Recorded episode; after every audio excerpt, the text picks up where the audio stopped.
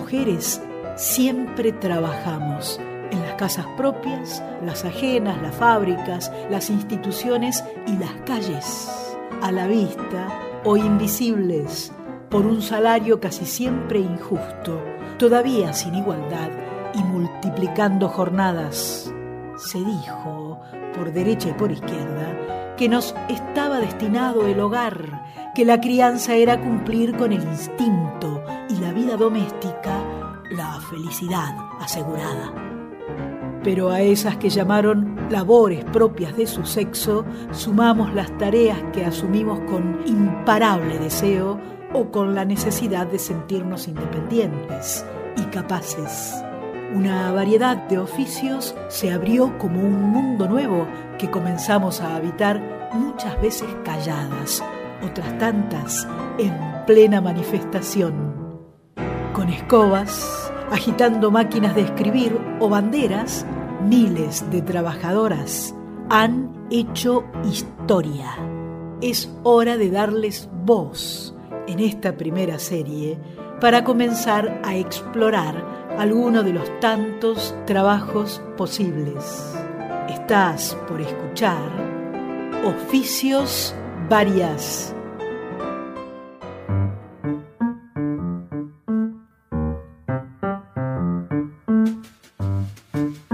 Las visitadoras de higiene, hoy podríamos llamarlas trabajadoras sociales, fueron un oficio surgido y reconocido por las universidades y por distintas agencias del Estado a partir de la década de 1920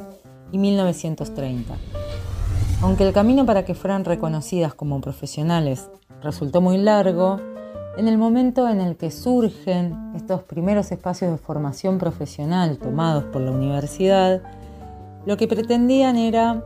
formar mujeres que pudieran facilitar o promover algunos saberes que hicieran más simple la reproducción cotidiana. Claramente esto no era una intención o voluntad altruista meramente, sino que se vincula a una necesidad que tenía el Estado durante las décadas del 20 y 30 y sus agentes, médicos, políticos, gobernantes, por garantizar el control de la sociedad y de algunos sectores que podían resultar de alguna manera indomables, como los sectores trabajadores, las mujeres, mujeres madres, trabajadoras y sobre todo la infancia. Es importante considerar que en este contexto de 1920 y 1930, que podríamos conceptualizar como un periodo de entreguerras, hay un descenso de la llegada de inmigrantes y por ello la necesidad de controlar a la población y garantizar la estabilidad en la reproducción social, no solo ideológica, sino también biológica, llevó a que el Estado buscara la formación de distintos agentes capaces de intervenir en la vida cotidiana de las personas. Esta intervención se podía dar a través de algunas estrategias como podían ser las visitas. Esta idea de visita no resultaba nueva de los higienistas que fueron quienes comandaron estas escuelas en un principio, sino que también habían sido parte de la tradición católica, por ejemplo, las damas de San Vicente de Paul realizaban lo que eran las visitas a los hogares donde ofrecían ramos espirituales y a través de esas visitas también lo que garantizaban era un acercamiento a las familias donde enseñar ciertos deberes morales de comportamiento. De alguna manera, estas visitadoras de higiene utilizan la estrategia de la visita para ingresar a los hogares y difundir preceptos médicos, como así también algunos saberes de orden higienista que lo que facilitarían era el cambio de hábitos para abaratar los costos de reproducción social. ¿Qué quiere decir esto? Bueno, algunos saberes prácticos y mínimos que permitieran que la población, por ejemplo, se enfermara menos. Un ejemplo de ello puede ser cómo barrer la casa. Estas trabajadoras, que posteriormente fueron reconocidas como profesionales, enseñaban cómo limpiar una habitación en donde no hubiera ventilación. Un ejemplo podía ser no sacudir las sábanas en lugares donde no hubiera ventanas, tratar de buscar el asoleamiento de los lugares cerrados,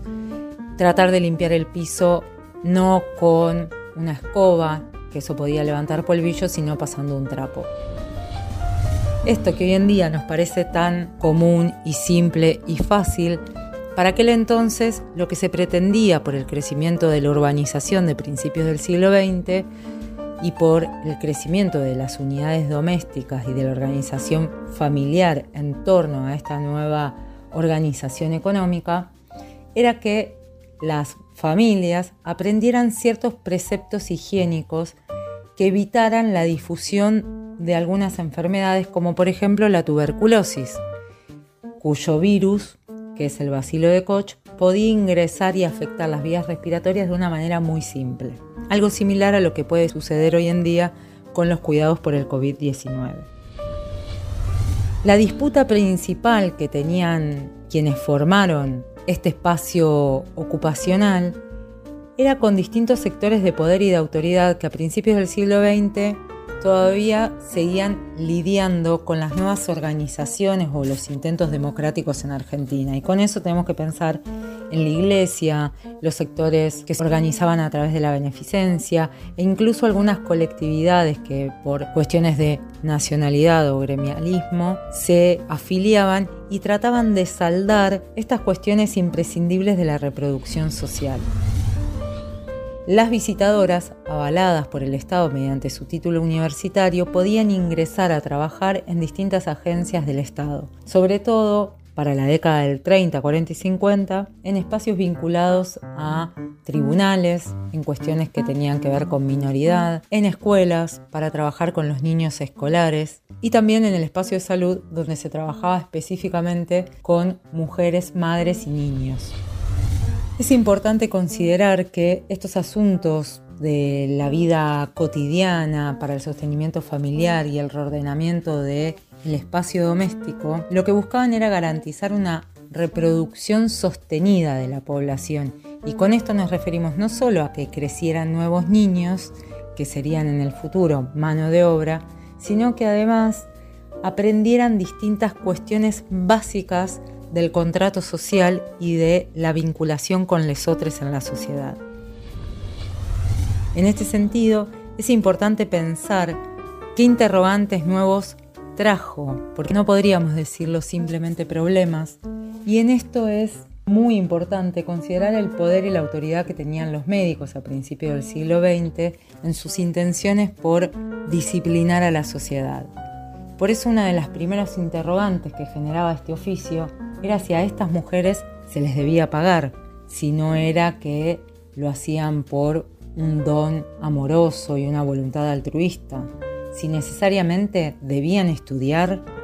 si era importante, por ejemplo, que tuvieran autonomía en sus decisiones. Y aquí es una cuestión nodal posteriormente para el trabajo social, los márgenes de autonomía que podían tener o no para la toma de decisiones en relación a su intervención profesional. Algunas cuestiones muy interesantes que podemos encontrar en sus primeras intervenciones, sobre todo en la ciudad de La Plata en la década de 1940, era la estrategia de la utilización radial. Mediante radioconferencias lo que hacían estas mujeres era no solo informar acerca de el acceso que podían tener las mujeres madres a diversas políticas sociales o enseñar cómo debían cocinar y limpiar la casa, sino también que las instruían y de alguna manera agitaban en buscar el reconocimiento de ciertos derechos políticos, como podía ser, por ejemplo, el derecho al voto o incluso a luchar por el reconocimiento de la legitimidad de sus hijos más allá de que sus padres biológicos tuvieran algún tipo de identificación con ellos.